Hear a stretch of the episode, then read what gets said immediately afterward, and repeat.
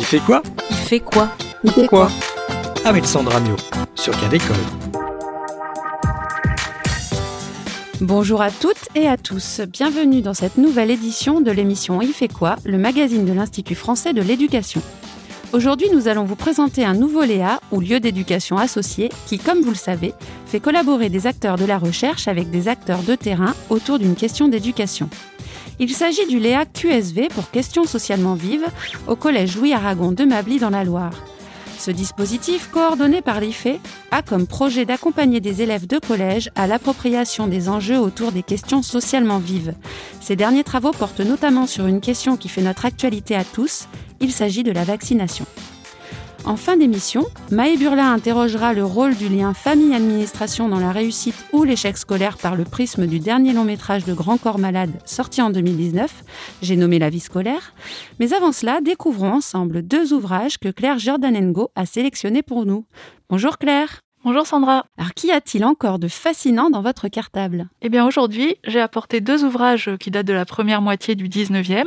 Il s'agit de deux cacographies. Ah, des cartographies, c'est original? Ah non, non, j'ai bien dit des cacographies. Mais jamais mon violon dingue. J'ai un violon grinde, un violon, un, un dada, et mon dada, c'est la cuisine.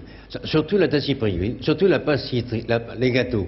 Je fais des crêpes, par exemple. Alors là, c'est très simple. Retenez trois. Trois. Trois comme euh, les trois de Gibraltar. Ça veut dire ça. 300 tonnes, 300 grammes de farine. Trois quarts de litre d'eau, trois œufs et trois cuillères à beurre de bouche fondue. Trois, euh, trois cuillères à bœuf, trois ou de l'huile. Comme ça, vous n'avez même pas à faire fondre le. C'est toujours ça de gagner. Alors, je défais ma raline, je délais ma, ma farine, peu à peu dans de l'eau, peu à peu dans le dos, peu, peu à peu dans, dans du lait. C'est meilleur dans du lait.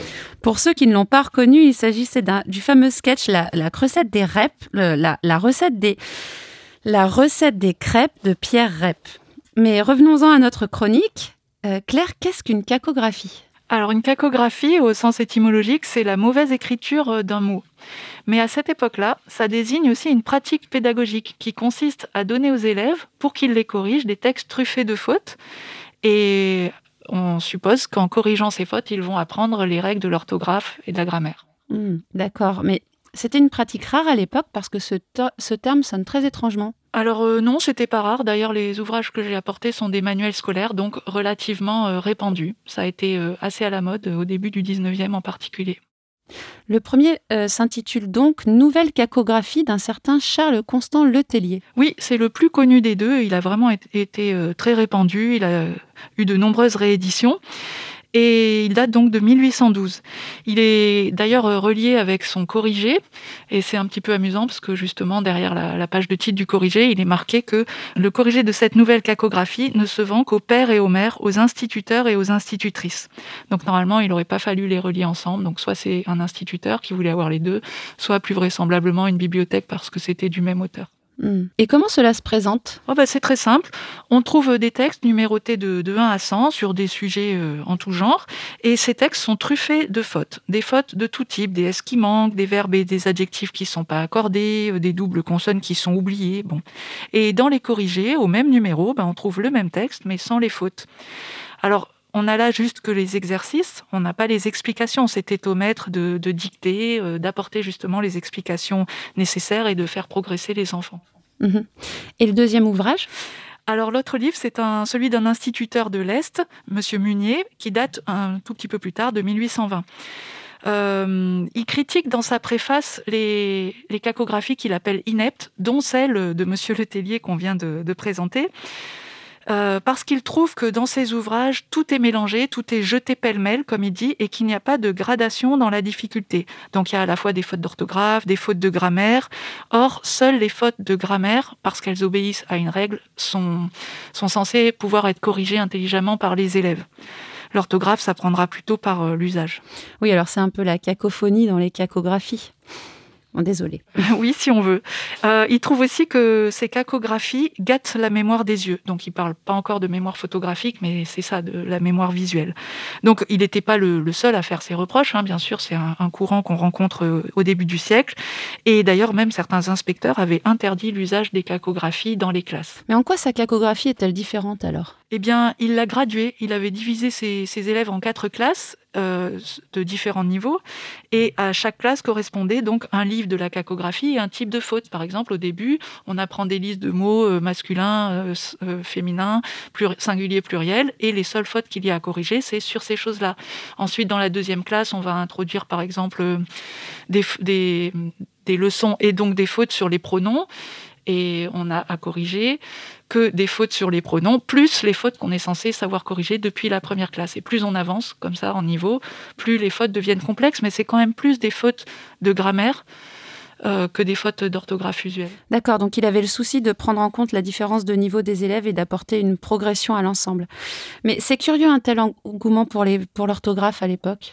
Bah, c'est qu'en fait, euh, au début du 19e siècle, on va dire euh, avec la Révolution, pour faire vite, il va y avoir un certain nombre de changements sociaux, le développement de l'administration, un petit peu du droit, et du coup, on va avoir euh, besoin pour tout un tas de, de charges ou de métiers d'une meilleure maîtrise de l'écrit et donc de l'orthographe grammaire. Si vous voulez, ça, ça, va ouvrir des possibilités. Et du coup, bah, il va falloir que tout le monde se mette euh, à l'orthographe grammaire, à commencer par les maîtres, qui n'étaient pas toujours excellents, hein, on s'en rend compte encore au début du siècle, et puis bien sûr les élèves. Et en 1833, avec les lois Guizot, la maîtrise de la langue française entre dans les programmes de, l'école primaire. Et donc là, bien sûr, ben, comme toujours, il va y avoir, euh, on cherche des méthodes, des pratiques pour euh, justement apprendre cette orthographe française qui est quand même pas facile. Et parmi ces méthodes, il va y avoir la cacographie, qui très vite va avoir ses partisans et ses opposants. Et on va dire qu'au fil du temps, c'est plutôt les opposants qui l'ont emporté. Mais c'est quand même une méthode assez active qui fait participer l'enfant, donc qui a perduré assez longuement. Alors nous, on connaît plutôt la dictée maintenant que mm. la cacographie. Mais enfin, elle peut encore se, très rarement, mais encore se cacher un petit peu sous des, sous des dehors plus modernes. Mais voilà, c'est une méthode qu'on pourrait encore éventuellement croiser. Mm-hmm. Eh bien, merci Claire pour cette nouvelle trouvaille. Partons maintenant à la découverte du Léa QSV pour questions socialement vives du Collège Louis Aragon de Mably. Pour en parler, nous accueillons Olivier Morin. Bonjour. Bonjour. Alors, vous êtes maître de conférence en didactique des questions socialement vives au S2HEP, laboratoire Sciences et Société, Historicité, Éducation et Pratique pour l'Université Claude Bernard. Et Pierre Dutreuil, bonjour. Bonjour. Vous êtes enseignant de SVT au Collège Louis Aragon de Mably. Merci d'avoir répondu à notre invitation pour présenter le lieu d'éducation associé dont vous faites partie et qui a pour objectif, je cite, de s'emparer de manière satisfaisante des questions épineuses et controversées de l'actualité dans le but de former des citoyens, citoyennes engagés et réfléchis et d'améliorer le climat scolaire. Avant de commencer cet entretien, je vous propose d'écouter un extrait de la vidéo de présentation que vous avez diffusée sur le site d'Eléa, qui explique plus en détail en quoi consiste une question socialement vive. Les questions socialement vives sont des questions qui font débat dans les médias, dans la communauté scientifique et qui mobilisent différents types d'acteurs dans la société. Elles entraînent des prises de position et des formes d'engagement citoyen pouvant aller jusqu'au militantisme ou à la transgression de la loi.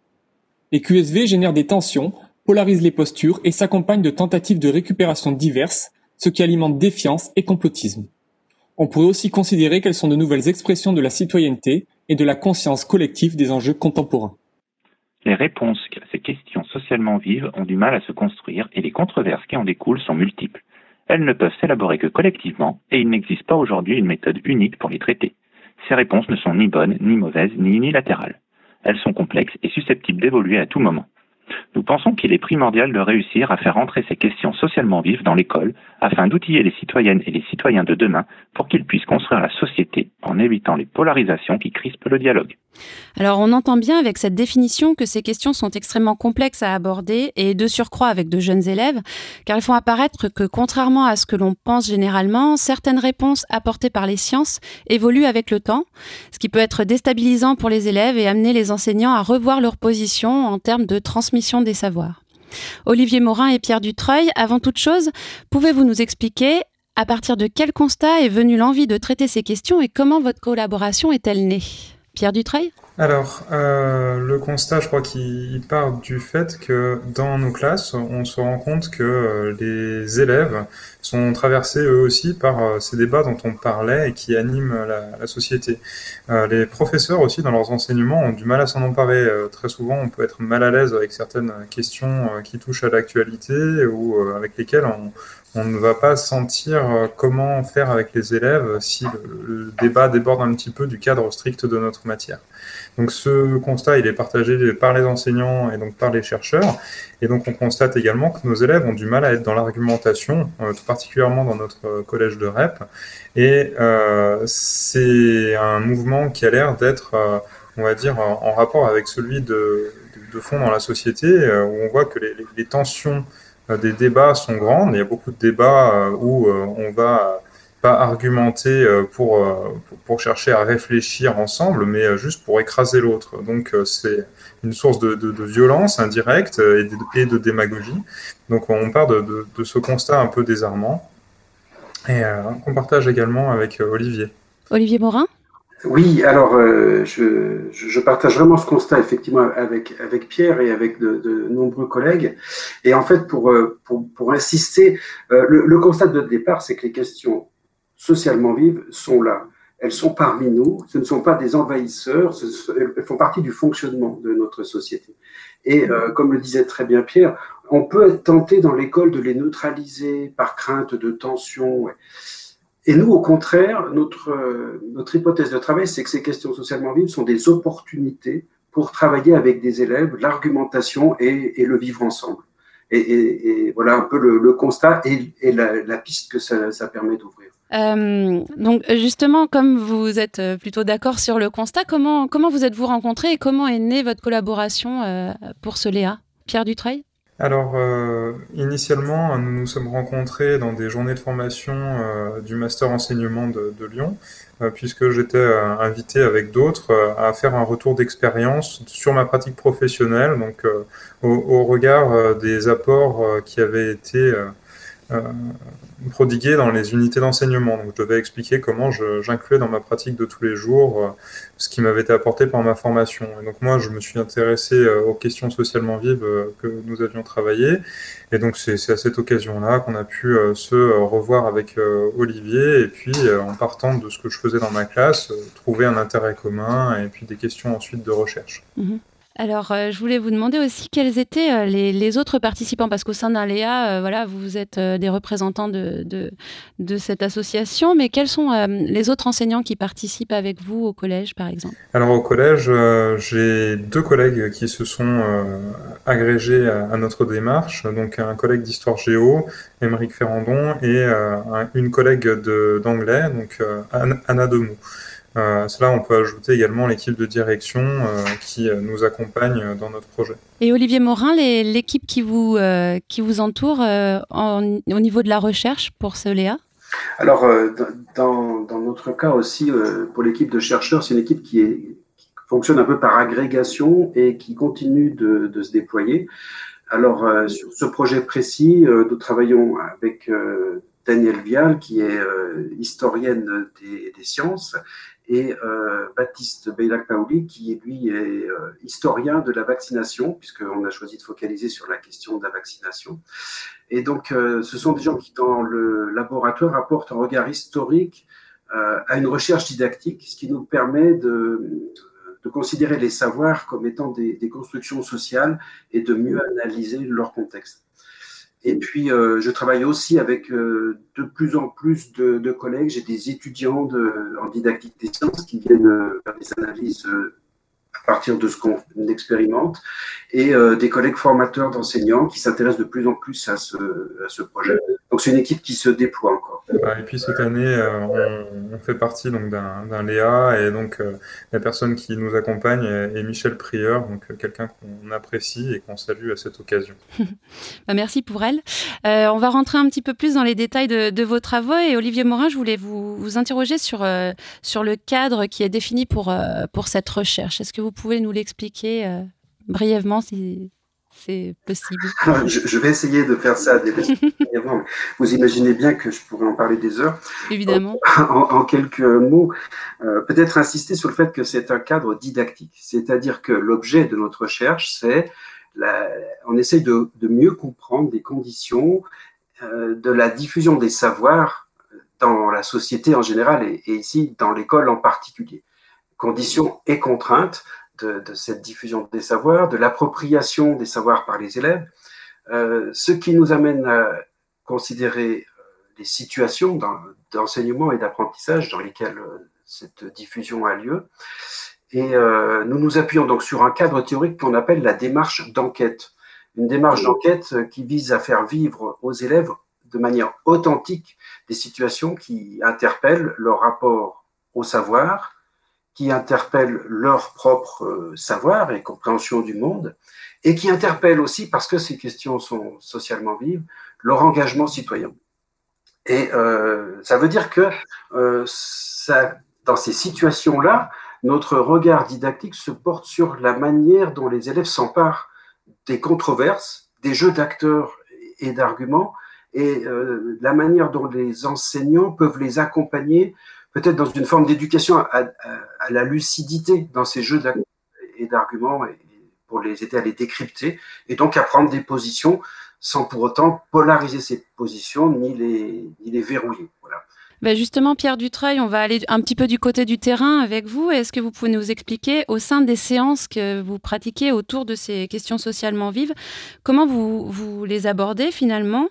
Euh, On peut peut-être prendre l'exemple de la vaccination, que la question que vous avez traitée dernièrement. Alors initialement, euh, le, projet que j'avais avec Olivier et puis qui a évolué depuis, c'est parti d'une séance que je faisais effectivement sur la vaccination avec l'exemple du papillomavirus humain, puisqu'il existe un, euh, vaccin contre ce ce, virus à l'origine de cancer du col de l'utérus et puis de nombreux autres cancers, et un vaccin qui n'est pas euh, obligatoire, qui est recommandé mais qui n'est pas obligatoire. Euh, et donc euh, on, on observe un petit peu la manière dont les élèves peuvent s'approprier une question qui fait débat dans la société, puisqu'il y a des affrontements assez virulents à la fois au niveau scientifique et puis dans un cadre social plus, plus élargi autour de cette question-là. Donc on va les mettre en, euh, face à, des documents euh, authentiques qu'on a un petit peu retravaillés, mais pas tant que ça finalement, pour qu'ils euh, arrivent à, se faire une opinion d'un sujet et finalement à, se positionner en tant que, que, jeunes personnes et que futurs citoyens. Donc on essaye de, de mesurer un petit peu de quelle manière euh, ils vont euh, s'approprier les, documents euh, qu'on leur donne, ou est-ce qu'ils vont chercher des indices à l'intérieur pour se, faire une opinion de la fiabilité d'un document, par exemple. Mais également, on va regarder comment est-ce qu'ils arrivent à construire une argumentation, et est-ce qu'ils arrivent à prendre en compte des positions, des points de vue différents dans la société, même avec les mêmes arguments comment des personnes peuvent avoir des, points de vue différents, quels sont les intérêts euh, que cela reflète, etc. Est-ce que les élèves arrivent à prendre en compte ça et euh, comment est-ce qu'ils arrivent à inclure ça dans un, positionnement et euh, un choix, quoi, une décision? Pour ce qui est de l'élaboration des séquences de cours, vous aviez évoqué le fait que vous travaillez de manière transdisciplinaire et euh, vous m'aviez confié que vous n'explicitiez pas le fait que vous alliez traiter euh, d'une QSV dans plusieurs disciplines, comme vous le feriez par exemple dans le cadre des EPI, donc les enseignements à pratiques interdisciplinaires. Est-ce que vous pouvez nous expliquer pourquoi? Alors euh, notre objectif, c'est que cette démarche et ce savoir-faire autour des questions socialement vives, les élèves se les approprient réellement comme des compétences de la vie de tous les jours et pas simplement des compétences scolaires qu'on va mobiliser dans une situation scolaire précises, mais qu'on puisse les qu'on puisse voir que les élèves les remobilisent dans d'autres contextes, des contextes vraiment différents, que ce soit euh, intimement approprié. Et euh, donc euh, ça, c'est une première raison pour laquelle on ne va pas expliciter aux élèves qu'on travaille sur les mêmes sujets dans différentes matières, c'est-à-dire en anglais, en histoire géo et en SVT en l'occurrence. Et une deuxième raison pour laquelle on, travaille sur plusieurs matières, c'est que nous n'avons pas les mêmes compétences en tant qu'enseignants. On n'a pas les mêmes centres d'intérêt, on n'a pas la même manière d'aborder des, questions, on n'a pas les, mêmes compétences pour, par exemple, en, sciences, on va très vite avoir tendance à se réfugier derrière une sorte de dogmatisme scientifique où euh, on va euh, simplement dire voilà le principe de fonctionnement d'un vaccin, c'est ni bon ni mauvais, voilà, ça c'est ça la science, ça fonctionne, point barre. Voilà. Et euh, je sais que des professeurs de français, par exemple, d'anglais, d'histoire géo, vont pas avoir du tout la même approche de ces mêmes questions-là. Donc leur donner à voir ça aussi aux élèves, sans forcément leur dire, et les laisser euh, s'approprier ces, ces, liens, ça me paraît euh, central. Olivier Morin? Oui, et cette appropriation, c'est l'appropriation de savoir, mais ce qui nous intéresse aussi, c'est d'aider les élèves à comprendre que les questions socialement vives peuvent être posées de différentes et qu'on peut y répondre en mobilisant différents savoirs et que tout ça ne dépend pas forcément de mauvaises intentions d'un interlocuteur ou de quelqu'un qui prend la parole dans la controverse, mais que c'est aussi dépendant des contextes dans lesquels euh, ces controverses et ces questions euh, émergent. Et c'est la raison pour laquelle c'est extrêmement intéressant de travailler dans plusieurs disciplines parce que euh, les élèves vont être confrontés à des, questionnements relatifs à une question centrale qui vont pouvoir euh, être abordés en histoire géo, par exemple, à propos de l'éducation à la citoyenneté ou de l'histoire des institutions, et qui pourront aussi, euh, en anglais, être abordés, si je prends l'exemple de la vaccination, euh, dans un contexte qui n'est pas le contexte quotidien des élèves en France, qui vont donc découvrir d'autres d'autres environnements, et ça leur apprend aussi qu'il y a différentes manières de poser les problèmes, et donc que ces différentes manières euh, doivent être considérées dans, dans la, la, portée qu'on donne aux, réponses qui, sont, qui leur sont fournies. Et justement, est-ce que vous avez des retours des élèves? Est-ce qu'ils vous, est-ce qu'ils formulent ce que ce travail leur rapporte euh? Oui, alors euh, on, vient de faire une expérimentation là avec Pierre. J'étais dans sa classe lundi dernier. Et euh, alors, on, voit des choses extrêmement intéressantes. Et en particulier, on a pu constater que dans une, dans une classe dans laquelle on, peut avoir l'impression que les débats à l'oral euh, ne sont pas très riches, euh, on constate, parce qu'on a dans le dispositif mis en place un recueil d'informations aussi individuelles avec des écrits d'élèves, on, voit très clairement que les raisonnements des élèves se construisent, même s'ils ne sont pas tous verbalisés. Et ça, c'est un retour très positif, surtout par rapport au projet, euh, aux, objectifs que, se donne l'équipe du collège, qui est vraiment de travailler sur euh, euh, l'inclusion et la prise de position des élèves. Alors, je ne sais pas, jusqu'où je peux aller, mais par exemple, dans les analyses qu'on fait, on s'est focalisé à un moment donné sur le type de questions que les élèves posent et euh, à quel modèle ça peut rapporter du coup dans, notre cadre théorique. Et donc, euh, dans une approche peut-être un peu savante du rapport au savoir, on va voir sur la question de la vaccination, là on travaillait sur un vaccin euh, contre le papillomavirus humain, on va voir par exemple des élèves qui vont se poser la question, quel rapport y a-t-il entre le virus d'une part et le développement de cancer d'autre part? Et là c'est une approche assez savante à laquelle euh, de biologie va pouvoir évidemment apporter plein de réponses. Mais ils ont parfois aussi un, rapport euh, beaucoup plus de l'ordre de la question à l'expert. Ce qu'ils ont envie de savoir, c'est par exemple à quel âge il faut commencer à se vacciner. Ou euh, est-ce que on va vacciner les garçons contre le cancer du col de l'utérus? Donc ils se posent des questions qui renvoient à des connaissances de spécialistes. Et puis on peut avoir aussi des questions du type, euh, parce qu'on leur a donner à voir des, contre-argumentations, euh, des gens, des élèves qui se posent la question, mais alors est-ce que le vaccin est dangereux? Puisque ça fait partie de la vivacité de la controverse, cette dangerosité du vaccin. Et là, ils cherchent à éclairer euh, non plus un, savoir savant, mais euh, un, savoir citoyen finalement. Et il peut même aller jusqu'à se poser des questions très engagées sur un plan finalement de l'ordre de la gestion du bien commun c'est une question politique quand il pose la question. À quoi ça sert de se faire vacciner alors si le vaccin est dangereux? Et, ces, questions-là, je pense, euh, nous montrent bien tous les volets didactiques sur lesquels on peut travailler avec eux dans différentes manières. Justement, sur cet engagement, est-ce que vous avez euh, remarqué des changements de posture euh, assez radicaux de la part des élèves?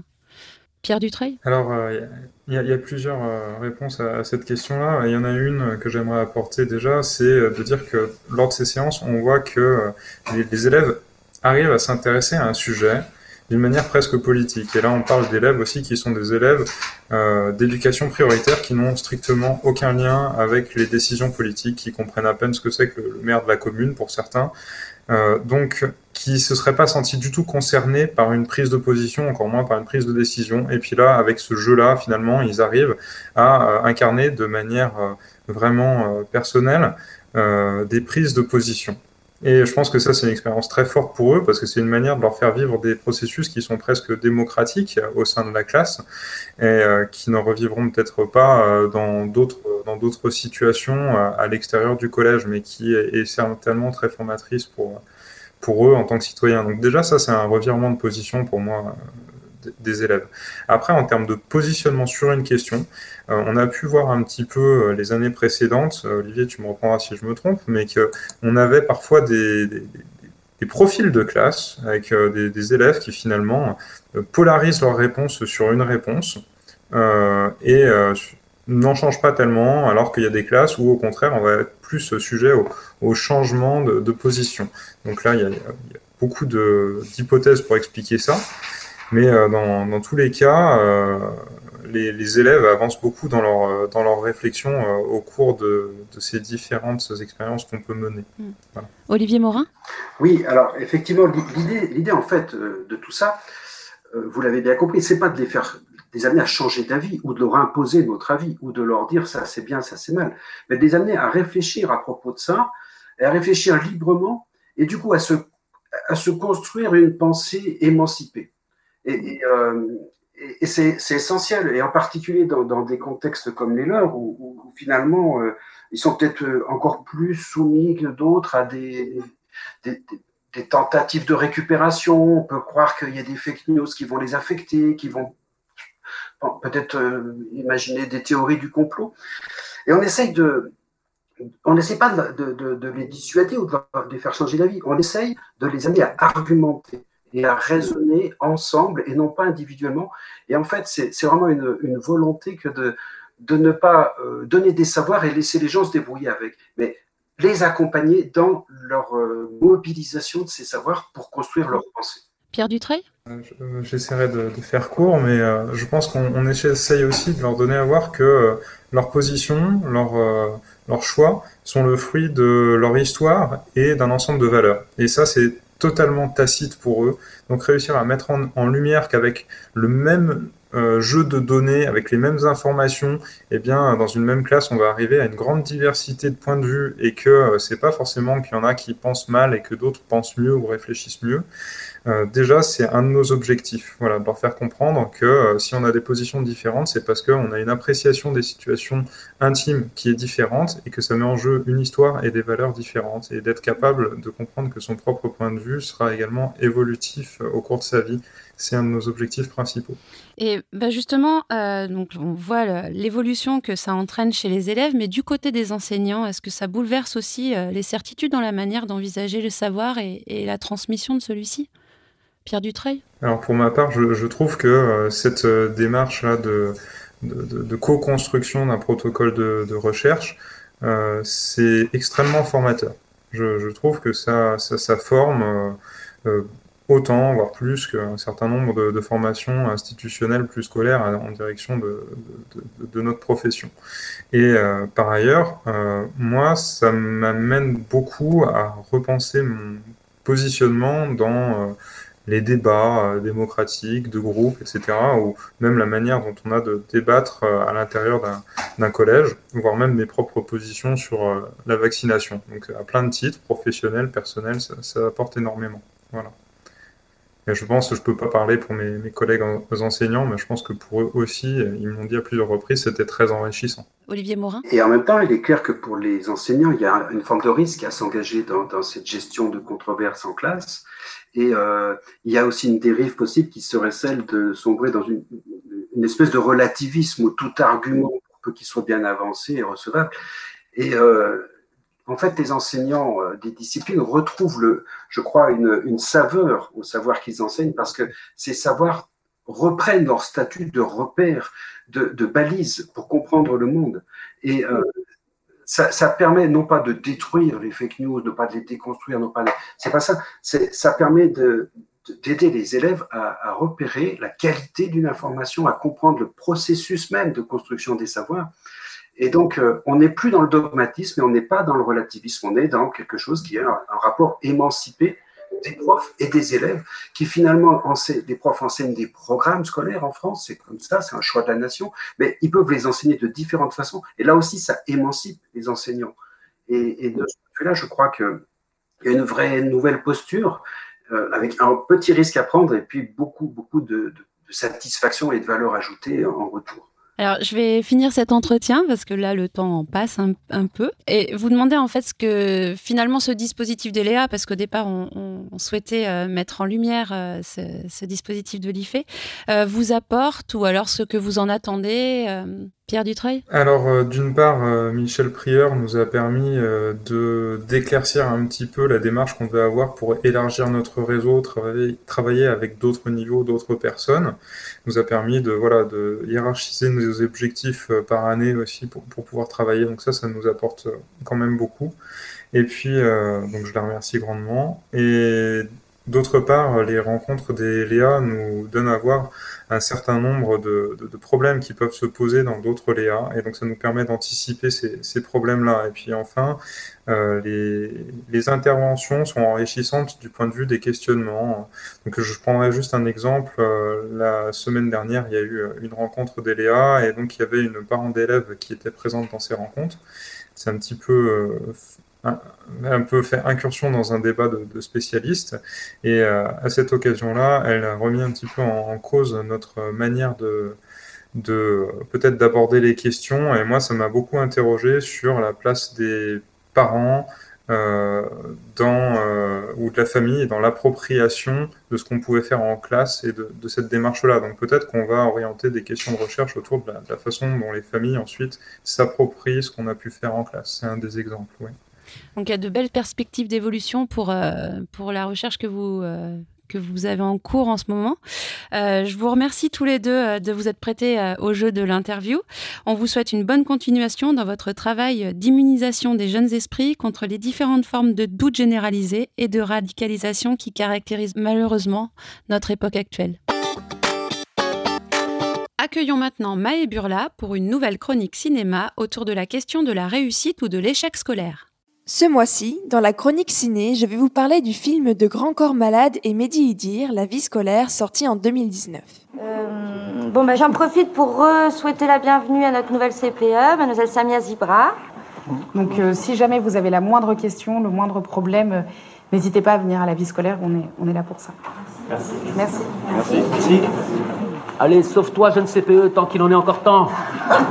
On y suit Samia Zibra, jeune conseillère principale d'éducation ou CPE pour les intimes, qui débarque dans un lycée de ZEP en Seine-Saint-Denis. Jusque-là, rien de nouveau sur le soleil. Pour un film traitant de questions de l'éducation, on ne nous la fait pas à cas d'école. Mais petit à petit, sans vous spoiler, le scénario nous dresse pourtant un portrait un peu plus fin de la situation initiale qu'une CPE confrontée à une réalité sociale difficile et à de jeunes délinquants.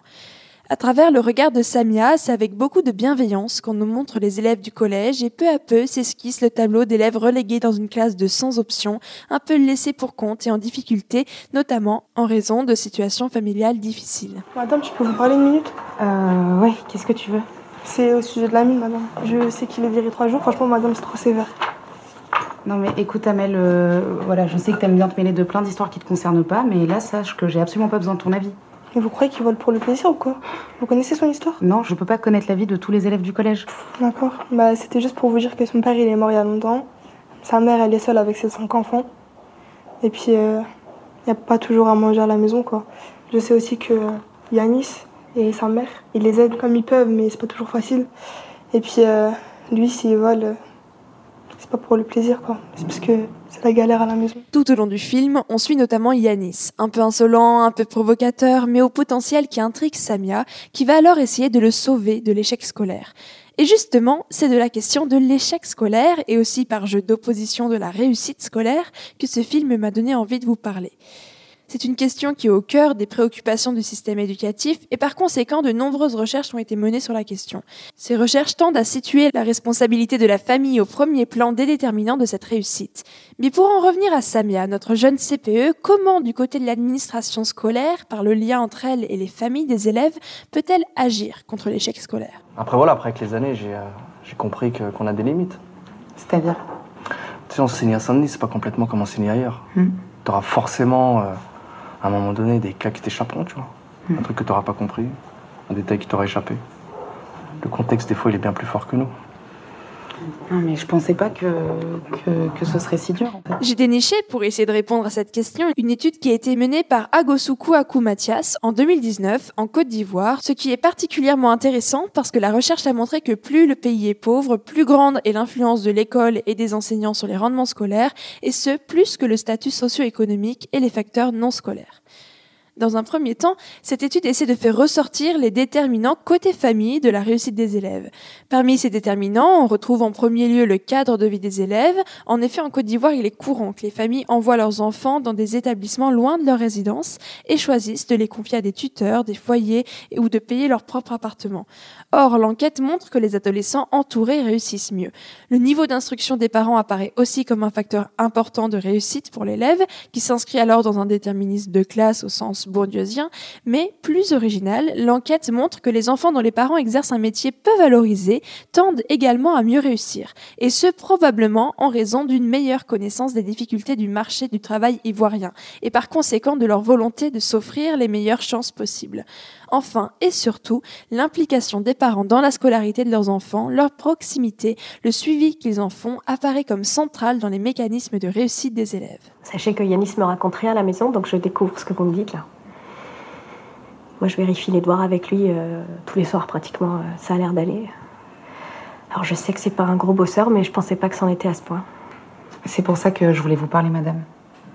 Parce qu'avant qu'il y ait eu cette bagarre, il y a déjà eu plusieurs alertes de différents professeurs qu'on a stipulées dans son carnet de liaison.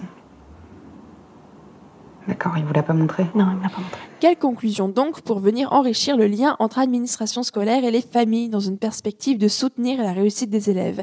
Eh bien, le rapport d'enquête préconise que les parents deviennent de véritables partenaires des établissements scolaires, qu'ils soient impliqués au maximum par les enseignants dans le travail de leur enfant, ce qui souligne l'intérêt des dispositifs que l'on connaît de réunions parents-profs, de suivi personnalisé, de rendez-vous, mais également promeut une intégration des parents d'élèves aux événements, activités qui viennent récompenser les enfants dans leur travail. Bah, dans ce cas-là, de mentir quand j'arrive en retard. Ben non, oh, en fait non, t'arrives plus en retard, c'est tout.